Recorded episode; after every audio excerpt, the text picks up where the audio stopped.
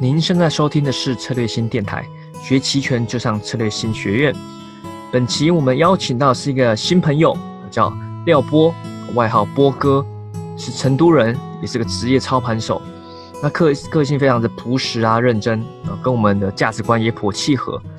他也认为是自己就是长期实战中有获利的方法，他才会把它分享出来，啊，不希望误人子弟。那他个人是擅长这个趋势线加上波浪理论。啊，对于 A 股啊大盘分析有自己深刻的见解，啊也懂期权，目前靠这些这两个这方法，可以实现一个长期稳定的盈利。那这次音频的内容呢，来自他每天的直播课，也是策略星跟波哥合作的一个课程系列。那由于部分内容涉及到 K 线图上的一些划线啊什么的，那我们在下方哦下方的音频有发上附上图片啊，可以方便你去理解参考。好，话不多说，那我们来听听看吧。朋友们，大家晚上好，今天是二零一九年八月七号，星期三。我们来看今天的盘面情况。啊，我们都知道，昨天呢外围是普涨，对吧？所以说今天，呃，大家都知道咱们 A 股肯定会高开。呃，但是呢，高开全天是一个高开低走，弱势震荡下行这么一个走势。早上我也在群里边是。及时的提示了大家，今天肯定要高开。我也担心群里边这个朋友们，呃，冲进去抄底，对吧？所以说，其实大家，呃，最好是不要去参与，因为这个下跌还没有确定结束。我们来看浪形结构。从上证指数的浪形结构来看，目前还是认为它是这个 C 浪，对吧？是这个 C 浪。那么今天高开低走之后。呃，还是在这个 C 浪之中，也就是 C 浪的下跌趋势并没有改变，就是它的这个下跌趋势，我们看它还是在这个下跌趋势中没有突破。我们看可以看到它这个下降趋势，它还在这个下降趋势中没有突破。既然没有突破的话，我们就还不能确定这个 C 浪，因为 C 浪是主跌浪，不能确定 C 浪是否结束。也就是说，如果是确定不了结束，那么明天后天还有可能再创新低。昨天也给大家说了，呃，这个二七三三不一定就是低点，对吧？虽然说昨天单针探底好像有一个止跌反抽，但是呢，呃，不一定就是一个低点。那么如果是主跌 C 浪没有结束，那么明后天还有可能再创新低，对吧？但是再创新低的话，我们用十五分钟的图来看一下，十五分钟的图。好，如果说用十五分钟的图，我们就可以看出它的这个 C 浪的下跌趋势线没破，对吧？没破，没破，还在这个趋势当中。但是如果明天再来一个新低，好，明天再下一个再跌一个新低的话，那么我们看它的这个 MACD，它就要形成一个底背离，对吧？如果明天指数再创新低，那么 MACD 应该说创不了新低，那么这个时候就会形成一个底背离。好，我们在十五分钟图里边看到这个底背离的话，那么就会有一个反弹。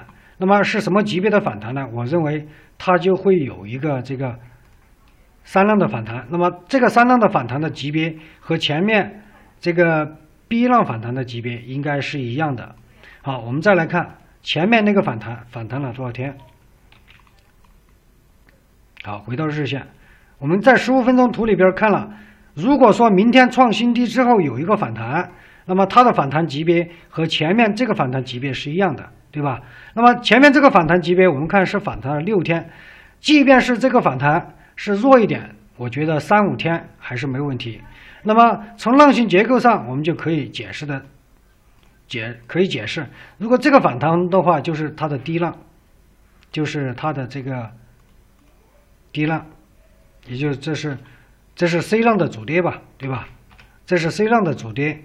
那么如果说明后天再创一个新低，呃，十五分钟里边我们看到了，如果说 MACD 形成了底背离，那它就会走一个低浪。这个低浪呢，至少说有一个小三浪的上涨，对吧？那么昨天和今天我都在群里边提示大家，先别急着进场抄底。如果说明天后天走出了这个低点，那么这个低点呢，我估计在两千七、两千七百一、两千七百一左右，对吧？可能两千七百一到两千七百二之间。当然，这个点呢，也有可能要下周才出来，因为这儿缓慢筑底的话，可能要两三天、三四天才会走出这个点位。好，如果说走出这个点位的话，我们就可以做一波这个低浪的反弹，对吧？做一个反弹，到时候我也会。呃，提示大家及时的进场参与，因为这个点位出来是它的时间比较短，因为做反弹我们就要讲究这个低吸高抛的一个点位精准，因为这个反弹空间本来也不大，对吧？你如果是没有买到这个低点，没有卖到高点，那么这个操作的空间就不大，所以说对这个呃点位的话，低吸的点位要求要高一些，那么我肯定到时候也会这个及时的提示大家。好，这是上证指数和它的操作策略。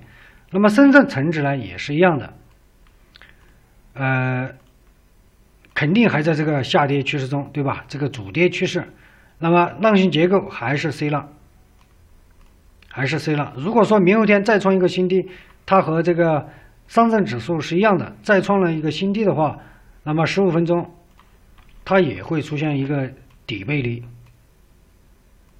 十五分钟。它创新低，那么 MACD 不一定创新低，也会出现一个底背离。那么同样后面有一个三浪反弹，级别和这个一样的。好，那么这个时候也要做。我们看创业板，创业板呢，它的浪形结构就不一样了，因为它这个地方反弹是创了新高的，我们数浪要从这儿数，数浪从这儿数的话，那么现在只能把它定义为是 A 浪，只能把它定义为是 A 浪。既然有 A 就有 B 又有 C，对吧？可能下跌五浪，那么这五浪呢，其实只是一个大 C 浪，在它的大 C 浪，也就是说，创业板的浪形结构，呃，它是在 C 杠 A 里边，这是大 C，对吧？大 C，那么现在呢，它就是属于这个 C 杠 A，C 杠 A 里边，啊，如果说。明后天它和上证指数和深圳指数一样，再继续下跌，再创个新低的话，那么它这个 C 杠 A 浪就会结束，那么它就会有一个 C 杠 B 浪的反弹。那么刚才我们看的上证指数和深圳成指就是走的一个 C 杠 D 浪反弹，对吧？它就是走的一个 C 杠 B 浪反弹，它的浪形结构呢就和这个主板就不一样。当然，如果是走出这样的话，我们这个 C 杠 B 浪也是可以操作的。但是从这样看，我们可以看出，创业板的话，它在 A 浪，那么沪指和深成指在 C 浪，所以说创业板在后面可能要补跌。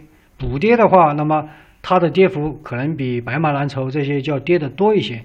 所以说到时候我们要抄底的话，要还是要避开这个创业板的。创业板因为后面可能会补跌。好，这是呃，如果说做股票的话，操作策略是是这样的。